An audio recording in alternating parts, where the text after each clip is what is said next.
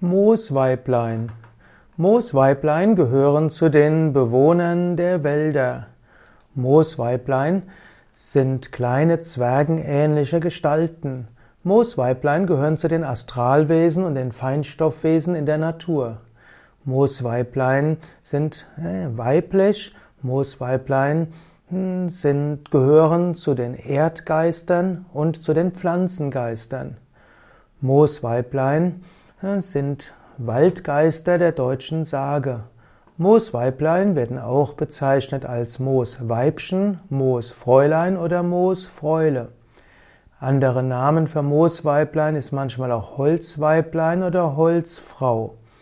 Auch Buschweiblein und Buschfräulein, Buschjungfer hat etwas zu tun mit den Moosweiblein.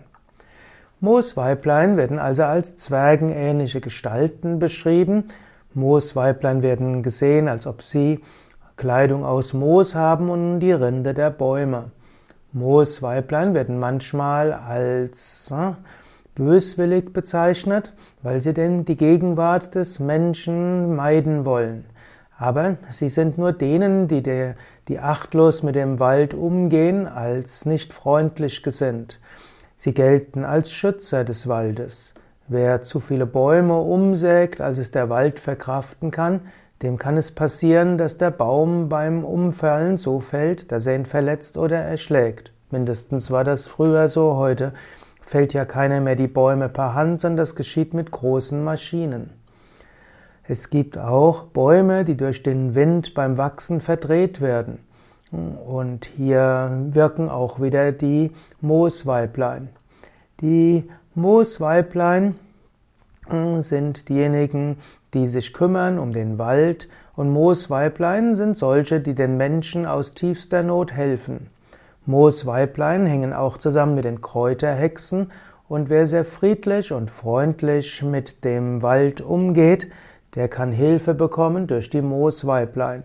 Wenn du mal im Wald bist, in einer meditativen Stimmung, dann gehe gerade dorthin, wo Moos ist.